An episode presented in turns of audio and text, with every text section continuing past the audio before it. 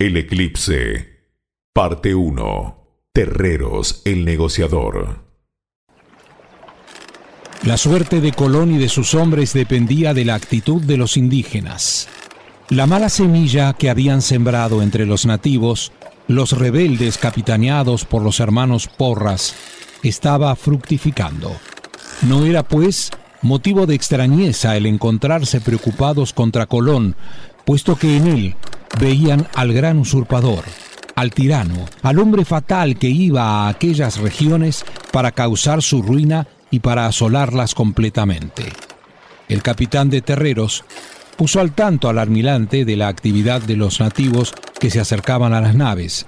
Además, entre ellos, se observaba a un cacique parado en el centro de unas de las canoas. Colón, al sentirse muy enfermo, da estrictas instrucciones al capitán de terreros, de tal manera que su hombre sea su vocero delante de los indígenas. Maestro Quintero, ubique a los hombres armados donde los nativos no puedan verlo. A la orden, capitán. Contramaestre Pedro Gómez, comunique al resto de la tripulación que no muestren signos de hostilidad. No estamos en condiciones de presentar batalla contra ellos. Nos superan en número. A la orden, capitán. Grumetes, ya escucharon las órdenes del capitán Terreros. Vayan con el maestre Quinteros y ocúltense. El resto de los hombres sean dóciles y amables con los nativos. Y sobre todo, con el cacique que los acompaña. Como les relaté al comienzo, el capitán Francisco Porras logró inundar el corazón del cacique Almeiro en contra del almirante. Es por eso mismo que los nativos celebraban alegremente la situación crítica de las naves.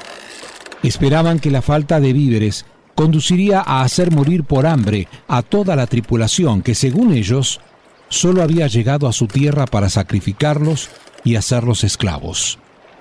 Los nativos llegan a las naves encalladas en la arena, llenas de agua hasta la cubierta. Suben al buque, entre ellos está el cacique Amarú, quien lo acompaña a un nativo que le hace de intérprete de nombre Guamá. Una vez a bordo de la nave, sale a recibirlos el capitán Pedro de Terreros, desarmado, con la sonrisa en los labios y la mano tendida, símbolo de paz entre los españoles. Amarú se sentía muy halagado al ver cómo el hombre venido del Turrey barría el suelo con la pluma del sombrero en una gentil reverencia, extendiendo sus brazos para abrazarlo. Fue así que el nativo Guamá, que hacía de intérprete, expresó. Tú, hombre blanco, debes ser el capitán Pedro de Terreros. Eres como nos ha contado el hombre blanco, de nombre Porras. Tu sonrisa sobresale entre tus hombres. Me llamo Guamá y entiendo tu lengua porque he servido a los pajes del anterior gobernador de Santo Domingo de nombre Bobadilla. Me acompaña el gran señor de estas tierras, el cacique Amaru. Eres bienvenido tú, Guamá, tu señor Amaru y sus bravos guerreros a bordo de nuestra nave. Dile, Guamá, a tu señor que no somos los españoles tan terribles ni tan malvados. Solo la mala voluntad de algunos hombres, tanto de una parte como de otra, estropea nuestra convivencia.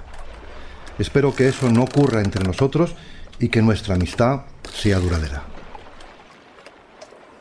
Volviéndose al cacique Amarú, Guamá interpreta las palabras del capitán Terreros.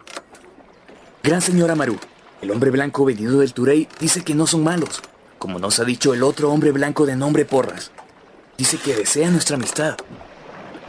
Amarú, hemos venido a tu tierra en son de paz y nos has recibido con todo el respeto y toda la amistad que un pueblo puede brindar a otro. Quiero que nuestra amistad, la tuya y la mía, se haga también extensiva a don Cristóbal Colón y a nuestros reyes don Fernando y doña Isabel, en nombre de quienes el almirante y yo venimos a esta isla. Gran señor Amarú, el hombre blanco venido del Turey agradece nuestro trato hacia ellos y desea continuar nuestra amistad.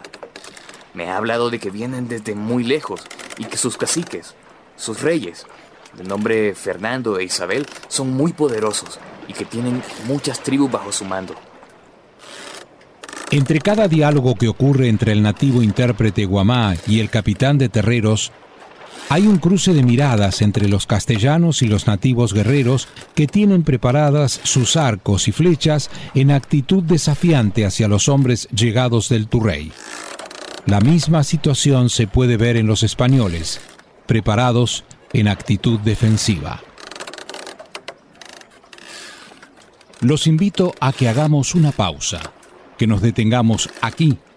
En el próximo capítulo les relataré el desenlace de esta historia.